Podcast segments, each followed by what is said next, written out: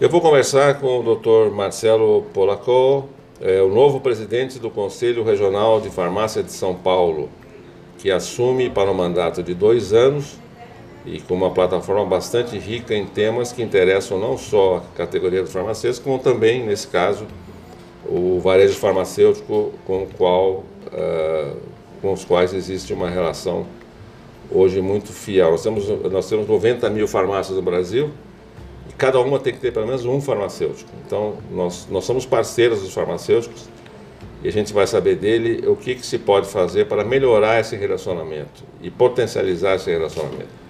Então, Marcelo, muito obrigado por estar conosco. Eu vou começar pedindo a você que trace um pequeno resumo da sua jornada no mercado farmacêutico, como, como farmacêutico, desde a sua uh, formação até agora. Onde é que você já trabalhou? Eu atuei como farmacêutico da Polícia Militar, entrei, prestei o concurso público em 1991, cumpri minha carreira inteira, me fui para a reserva em 2019 como no posto de tenente coronel farmacêutico, onde pude, pude atuar no Hospital da Polícia Militar, no Centro Farmacêutico e também na Diretoria de Saúde com atividades administrativas gerenciais. E nesse contexto eu também, conjuntamente, fiz meu mestrado, doutorado em farmacologia e tive a oportunidade de lecionar em vários cursos de farmácia, de graduação em farmácia e também em pós-graduação. Me tra trabalhei também como é, voluntariamente na, dentro da Sociedade Brasileira de Farmácia Hospitalar, da qual eu Fui presidente nos anos de 2014 e 2015, e é uma área de forte atuação minha. E também atuei em vários projetos educacionais dentro da indústria farmacêutica, treinamentos, participação em simpósios, seminários e concomitantemente eh, no Conselho Regional de Farmácia entrei no final dos anos 90 como voluntário na comissão de ética eu fui eleito conselheiro depois, posteriormente eu fui diretor secretário-geral no começo dos anos 2000, juntamente com o Dr. Disseu Raposo. Posteriormente eu fui vice-presidente da doutora Raquel Rizzi durante dois mandatos. Fiquei seis anos no Conselho Federal de Farmácia, durante dois mandatos como conselheiro federal por São Paulo. E, e, lá em Brasília eu tive a oportunidade de conhecer um pouquinho mais a realidade Brasil, e não só do, do estado de São Paulo. E também contatos e com outros presidentes, outras realidades, sendo que em 2018 retornei para São Paulo como conselheiro regional. Em 2020 estive como vice-presidente do Dr. Marcos Machado e agora em 2022 assumi como presidente com um, desafio de continuar essa, esse olhar de fortalecimento do farmacêutico dentro do mercado e também a interatividade do setor de varejo, que emprega hoje cerca de 70% dos farmacêuticos estão no varejo, e o farmacêutico ele não pode ser encarado mais como apenas um entregador de caixinha ou um balconista de luxo, como muitas vezes nós ouvimos alguns proprietários mencionarem o farmacêutico. Então, e para o farmacêutico ter uma posição de destaque dentro do, do varejo, da mesma maneira, fazendo um paralelo do médico com a área hospitalar, não existe hospital sem médico e nem médico sem hospital. E não existe farmacêutico sem farmácia e farmácia sem farmacêutico. Nós entendemos que o farmacêutico ele tem que estar muito bem é, capacitado, conhecer também a realidade empresarial e do, do ecossistema de um, de um, do, do varejo e a interconexão com a distribuição, com a indústria farmacêutica, com os órgãos regulatórios, para poder desenvolver o máximo possível o seu trabalho. Agora você citou, nós temos aqui em São Paulo quantos farmacêuticos 75 mil farmacêuticos. Em São Paulo, só, só no Paulo. estado de São Paulo. Desses 70% trabalham no varejo Os dados que nós temos indicam em torno de 70% no varejo farmacêutico, ou farmácias é, sem manipulação ou farmácias com manipulação. E você acha que o papel do farmacêutico na prática é, chega próximo do seu ideal como farmacêutico? Eu entendo que nós estamos muito longe ainda da, de todo o potencial que o farmacêutico pode desenvolver dentro da, da drogaria e da farmácia, principalmente na questão da farmácia clínica, do acompanhamento do paciente, do entendimento das necessidades dele e também hoje se fala muito em medicina baseada em, va em valor ou farmácia baseada em valor, que é aquilo que realmente faz sentido para o paciente, o que é importante para ele. Muitas vezes não é o que é o importante para o médico, muitas vezes não é o que é importante para o farmacêutico, mas sim para o paciente dentro do seu tratamento de saúde. Então, esse novo olhar daquilo que realmente importa para o paciente, o farmacêutico tem que estar atento a essas tendências aí do mercado. Por exemplo, o que, que pode importar um Muitas vezes o interesse. Seja oculto. Interesse, não é preço, não é encontrar o remédio, mas é, é, outro, é ele valor. ser, ele, ele está é, bem com a sua vida familiar, pessoal, com a sua doença mesmo. Muitas vezes falar, o que será que interessa para ele viver 10 anos com uma qualidade de vida ruim ou 5, 4 anos com uma qualidade de vida melhor? Então isso é o, o bem-estar do paciente vem em primeiro lugar. o farmacêutico tem condição de conhecer isso, esse quadro? Com certeza, porque ele. Fazer perguntas. Exatamente, é a, é a interatividade. Ele tem que interagir para avaliar a real necessidade desse paciente e também a percepção dele da doença dele. Como ele enxerga a doença dele? Será que ele quer realmente ser tratado daquela maneira? Será que ele interessa, é, fazendo um paralelo, um paciente com câncer, será que ele quer fazer uma quimioterapia? Então, o direito do paciente é soberano, ele está acima do direito do médico ou do, mas, ou do, farmacêutico em relação a fazer ou não fazer o tratamento. Mas a pergunta de um bilhão de dólares, quem tem que tomar a iniciativa desse, desse, nesse processo? O farmacêutico tem que abordar o paciente? Sim, o paciente tem que ser empoderado. Sem Exato. Não, mas, mas aí o conhece... Ou depende do que ele vai pedir e, como medicamento, uma, e, um receituário grande, longo. Nós entendemos que dentro do processo de cuidado, isso é uma relação de médio e longo prazo, e nunca de venda instantânea. Então, o medicamento ele não é simplesmente um produto. O medicamento é parte daqui, da, de, um, de um sistema que está contribuindo para o controle de uma doença crônica como diabetes, hipertensão, ou da cura quando é, quando é possível, num, num quadro agudo, como por exemplo um quadro de uma amidalite, de uma faringite, que ele vai tomar sete dias um antibiótico e posteriormente ele vai estar curado. Qual é a necessidade dele? Qual é o nível de entendimento dele? Então hoje também é, o farmacêutico ele está muito engajado na adesão do paciente ao tratamento. E o que, que significa essa adesão? Ele entender o processo da doença dele e a importância de seguir as recomendações do médico e do farmacêutico corretamente para não ter agravos futuros da, da sua doença. Doutor Marcelo, isso demanda tempo, né? E o tempo é, é muito limitado o farmacêutico está lá durante, durante o período que ele está lá. Ele não pode estender esse tempo. Ele tem que estar lá, no, lá na farmácia, atrás do balcão, porque a, a lei obriga.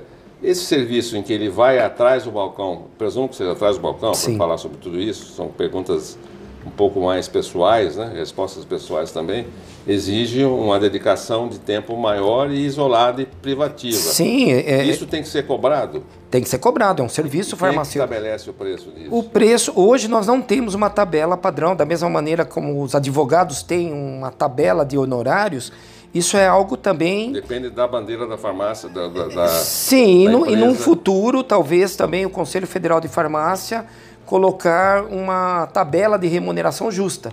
Quanto custaria uma consulta de um farmacêutico de meia hora para fazer um levantamento da história do uso de medicamentos?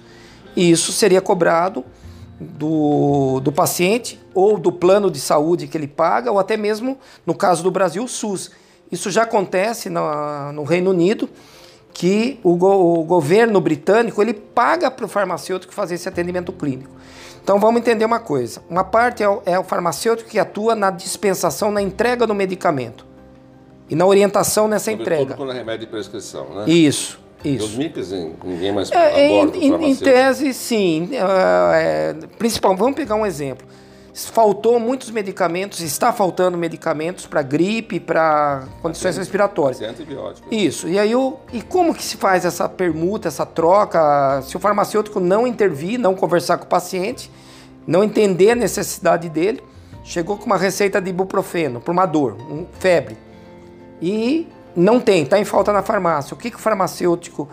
Eu, como vai ser o processo de prescrição? Entanto que nós, é, é, desde 2013, o Conselho Federal de Farmácia estimula o termo prescrição farmacêutica e não indicação. Porque eu preciso entender. Dispensação também usa-se, Exa né? Exato. Usa-se Sim. Equivocadamente. É, na verdade, é, a prescrição ela vai além da dispensação, porque claro. o farmacêutico assume juntamente com o paciente qual é o medicamento, quanto tempo de tratamento, qual a dosagem que ele vai utilizar, e o farmacêutico tem esse poder de escolha.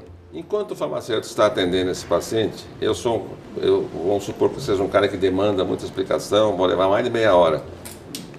Tem que ficar outro farmacêutico atrás do balcão? Ou não, não, não é necessário, em termos de conselho? De, não, de nós entendemos, sim, nós entendemos que se o farmacêutico tiver no estabelecimento, como ele vai é, dividir a carga horária dele lá dentro, isso ainda está na esfera, é, na autonomia do próprio, de cada farmacêutico. Ele estando lá dentro, basta para o para Exatamente, o conselho, exatamente.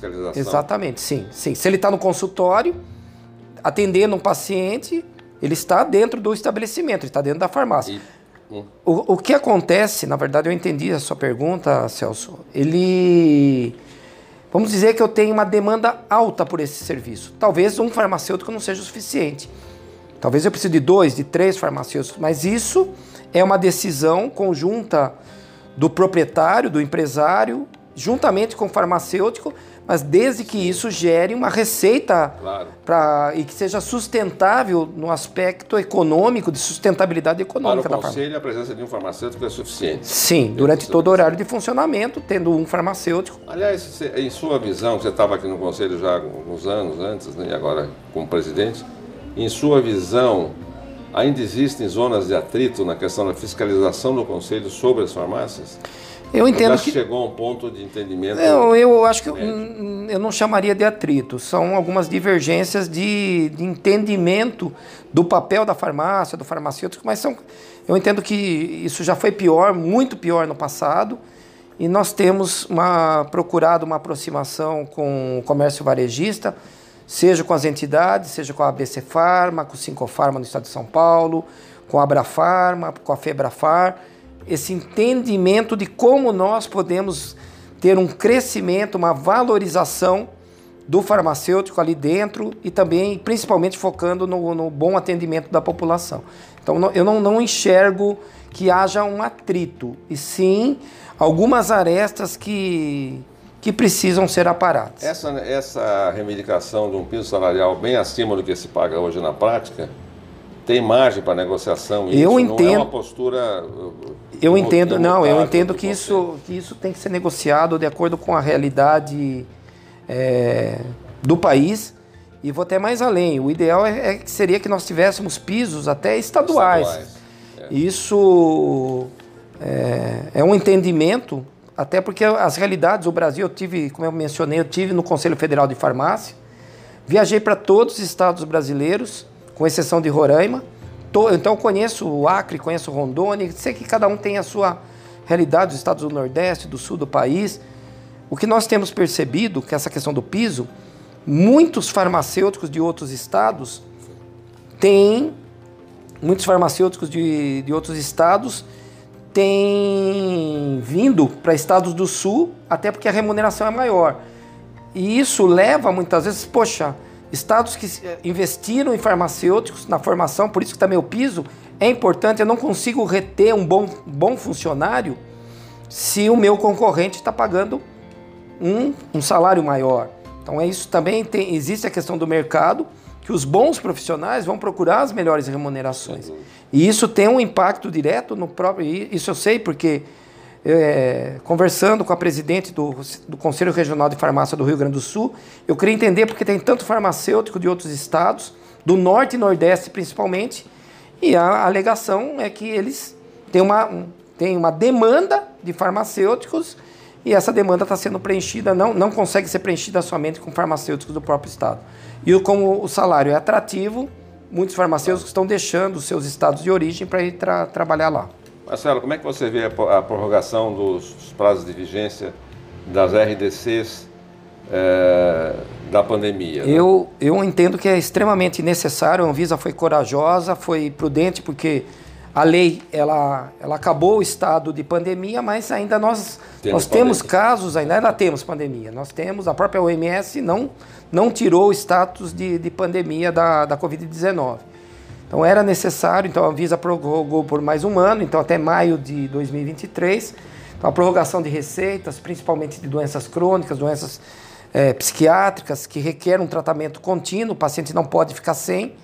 Eu entendi que foi extremamente importante e até mesmo os testes rápidos, que teoricamente a validade deles estava condicionada a, a ter a, a lei está em vigor. Então a Anvisa prorrogou e eu, eu espero de verdade que a Anvisa regulamente, num, num futuro muito próximo, os testes de uma é, definitivamente os testes laboratoriais rápidos em farmácia. Eu imagino que vocês estejam ao, ao lado das, das entidades do, do, varejo farmacêutico na questão da, da venda de, de, de, medicamentos isentos de prescrição em supermercados. Como é que você vê esse aspecto? Nós, nós nos posicionamos da mesma maneira que a BC Farma, que o Sincofarma, que a Abrafarma, Febrafar, contra a venda de medicamentos no supermercado. Que nós entendemos que seria inclusive uma concorrência desleal. Que a farmácia tem um investimento grande, muitas vezes funciona em regime de plantão, tem farmacêutico durante todo o horário de funcionamento. A farmácia é um estabelecimento de saúde, então a, a venda de medicamentos em supermercados seria extremamente perigosa para a população, pois o consumo de medicamentos seria feito sem, sem nenhuma possibilidade do paciente ter o farmacêutico disponível, como acontece no setor de, de farmácias e drogarias. Aliás, Marcelo, esses dois anos de pandemia mudaram muita coisa no comércio varejista, mexeram em estruturas, em meios de, de comercialização, a exemplo do e-commerce né? e, e, da, tele, da telemedicina, tele, telesaúde, aumento enorme da, do, do, das taxas de delivery de medicamentos isso de alguma forma preocupa o Conselho pela liberação? Da... Nós somos extremamente preocupados por isso, pois inclusive já detectamos, já fizemos, recebemos denúncias, encaminhamos para a Anvisa de vários produtos sem registro no Ministério da Saúde. Então a, a internet Vendidos em farmácia? Vendidos em, ah, em, em, sites delivery, e sim. delivery, ah, sim. sim. Vendidos em e-commerce. Então, só estou pegando o gancho de Sim, mostrar claro, claro. os riscos de vender o medicamento fora do ambiente da, da, da farmácia, Sim. sem um profissional habilitado. Então, qual é a origem desse produto? Será que é um, uma origem lícita? Será que esse produto não é falsificado? A OMS estima que cerca de 30% dos medicamentos comercializados no mundo são falsificados. Então, é um número altíssimo. Isso é claro, quando eu falo do mundo, nós estamos falando de África, estamos falando de Ásia, mas é um número alto. Agora imagine um, um local de venda sem controle, não submetido à vigilância sanitária. Então tudo isso é um, é um a risco. Única, a única segurança admissível é a segurança das, das farmácias. Com certeza, isso é uma tendência mundial que lugar de venda de medicamento é farmácia e de preferência farmácia física. A questão do é óbvio que nós não podemos descartar as ferramentas tecnológicas como telecuidado, inclusive isso está sendo Eu debatido. Eu perguntar disso, como é que vocês veem isso? No, nós somos favoráveis ao, ao telecuidado, mas o telecuidado em nenhum momento pode substituir a presença física do farmacêutico na farmácia. Uma coisa é um paciente que comprou um medicamento na farmácia, tem uma dúvida da sua utilização ou está passando por uma reação alérgica adversa e o farmacêutico poder atendê-lo de maneira de por telefarmácia, ou seja, por um atendimento telefônico, por uma consulta farmacêutica por vídeo, ou utilizando aplicativos de mensagem. E, então, nós somos favoráveis, mas desde que isso não implique, como já foi aventado no passado, que o farmacêutico poderia trabalhar de casa. Então, nós entendemos que é, o médico nunca se cogitou que ele não trabalhasse dentro do hospital, não tivesse num pronto-socorro, na claro. porta de uma.